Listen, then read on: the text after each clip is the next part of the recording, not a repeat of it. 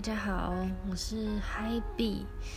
嗯，因为我有收到一个留言，Podcast 留言是他觉得我内容很棒，不过音质很差，很小声，有杂讯，听起来有点不舒服。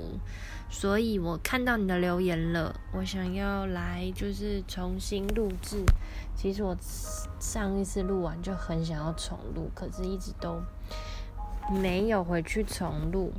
但谢谢你的留言，让我有动力去做这件事情。那我先来简单介绍一下自己，我是 Hi-B，我喜欢帮助人认识自己，发现你的价值，喜欢透过问问题的方式帮助人更认识自己。因为我觉得当人更认识自己的时候，能够建立更亲密的关系，而且我相信关系是使人幸福的关键。非常希望每个人都能够感受到爱，并活出梦想。每一天都相信自己是有价值、值得被爱的。我非常喜欢跟人接触，帮助人建立亲密的关系，可以让人很有安全感，说出他们脆弱的地方，并鼓励他们、安慰他们，帮助他们看见自己的价值。渴望透过这个平台，可以成为听众们的祝福。让小比儿们有一天也可以找到生命的价值。那我今天想要分享的是我，嗯，去年的时候写过的一篇文章，是致前任男友。原来我们只是不适合相爱。第四集的时候，我有稍微念过这一篇文章，但我今天希望在我念这篇文章的同时，我也可以分享一下我的看法。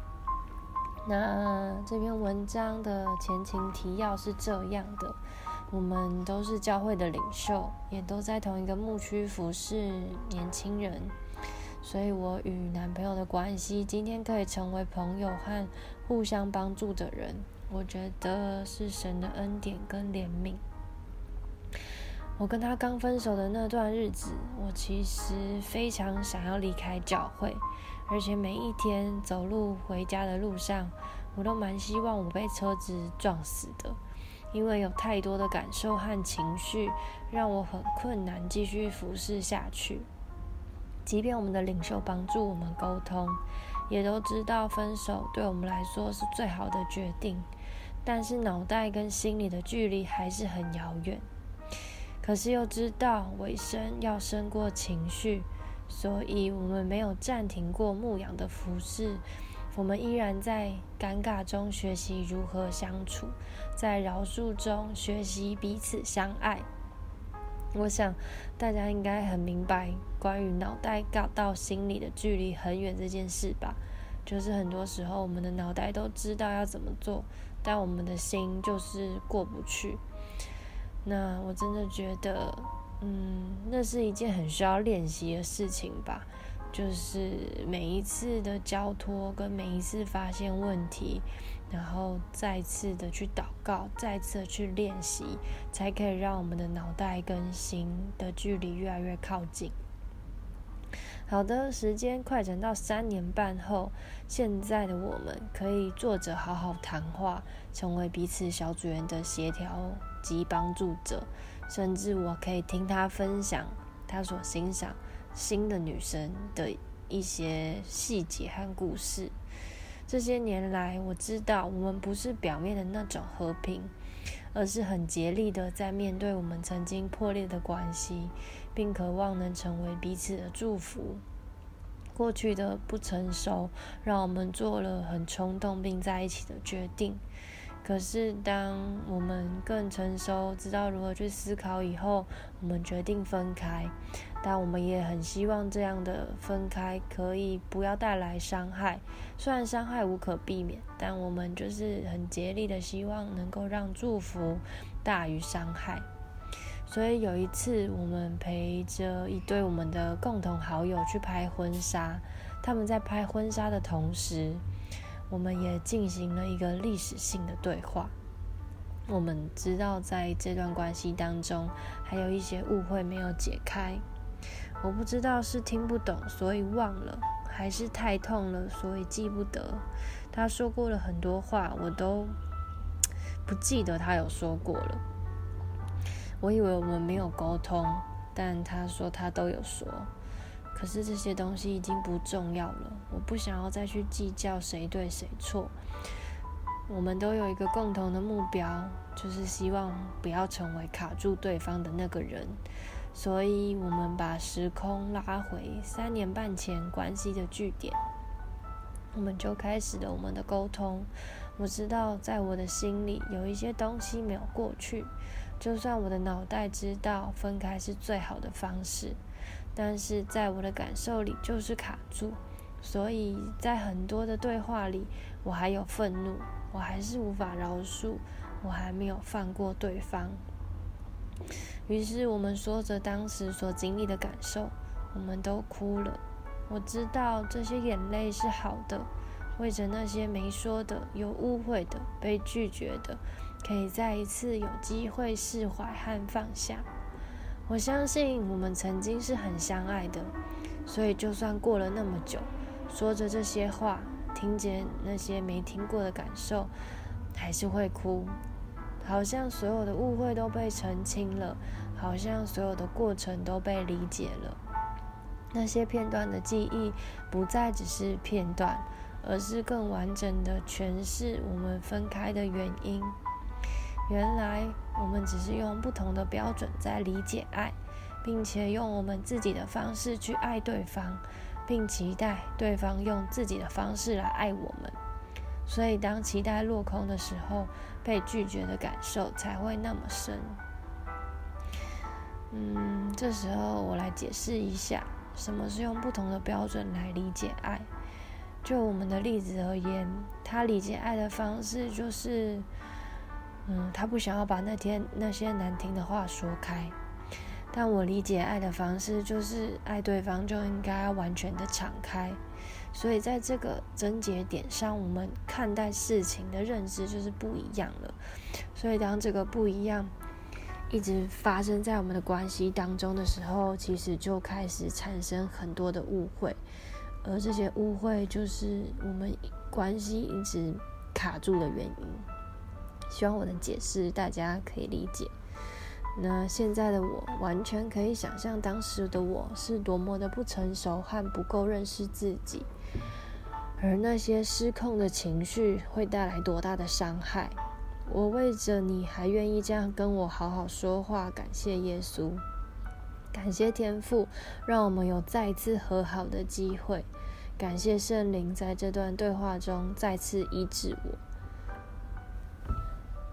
圣灵是一个基督教信仰的名词，它可以就是等同于耶稣跟天父。那谈完话的我们呢，重新认识了彼此，知道他有些话没有说，是那段日子里最后的温柔。想谢谢上帝，让我们爱过彼此。也许那份爱并不成熟，但是却成为生命中很棒的养分。虽然过程中人带来了无可避免的伤痛，可是上帝的爱从来没有离开过，并且继续透过天使还有身边的人祝福医治这些伤口，带领我们看见新的出路。跟我的前男友沟通完之后，我只想要道谢和道歉。我知道。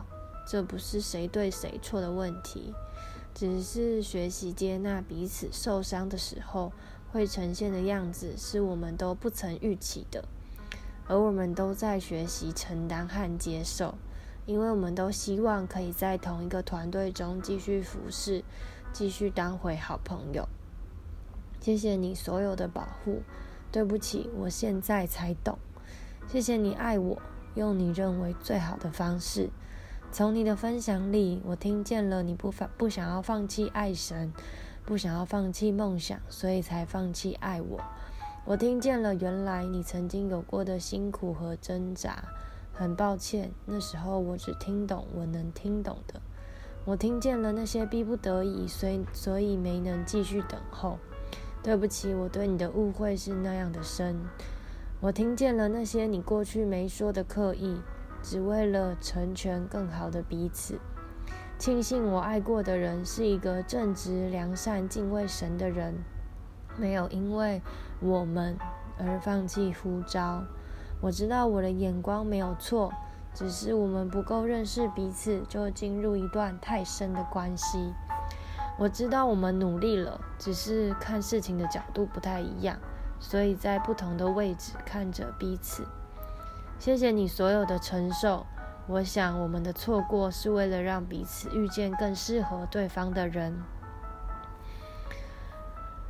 诗篇九十篇十二节，求你指教我们怎样数算自己的日子，好叫我们得着智慧的心。上帝能教我们数算自己的日子，原来不只是计算数字，也不是记录事件，而是能有一颗感恩和蒙爱的心。这篇文章呢，已与前男友达成共识，算是我们正式和好的文章，值得纪念，值得分享给我们所带领的年轻人。其实一直以来都觉得和好了，只是饶恕是一个过程，有些还不够认识自己的地方，因为一些事件而开始需需要出现一些重新整理的事。也许我们未来还会继续沟通，但我相信这是一个美好的里程碑。我写出来、分享出来、读出来，只是想要让人看见神美好的工作。就算是一对已经分开的情侣，还是能够好好在同一个团队里有界限的服侍，并成为彼此的祝福。希望让更多的人可以看见，在神真的没有难成的事。感谢我们的朋友，成为我们沟通的桥梁，给我们空间、时间，合乎中道的立场，充满爱的建言，以及无止境的接纳。好的，我分享完毕了。这一篇，原来我们只是不适合相爱。希望在听的你们，可以分享给可能在感情中很受挫，或者是一直走不出情伤的人。也可以把这个见证传给他们，也许他们还不是基督徒，但我觉得也没有关系，因为神是爱嘛，所以我相信，就算还不认识这位神的人也没有关系，只是想让你们看见另外一种爱的方式，而当我们用这样愿意舍己的爱去看待彼此的时候，会有一些新的火花跟突破。那祝福在收听我节目的小比儿们，希望你们都能够找到属于你们的幸福，也可以透过我的分享，更多认识你们自己。那这集的节目就到这里喽，谢谢你们收听完第四集音质很差的那集。如果呃有朋友正在听第四集，就请他直接来听第六集吧。但我也不想要删掉，因为我觉得那就是我成长的一个历程。然后我也很希望可以透过这一些不完美的作品，激励一些不够勇敢的人。其实重点真的不是呃所呈现出来的样子完不完美，而是你有一颗愿意祝福别人的心。这就是我开设 Podcast 另外一个原因之一，对，就是激励大家勇敢的概念。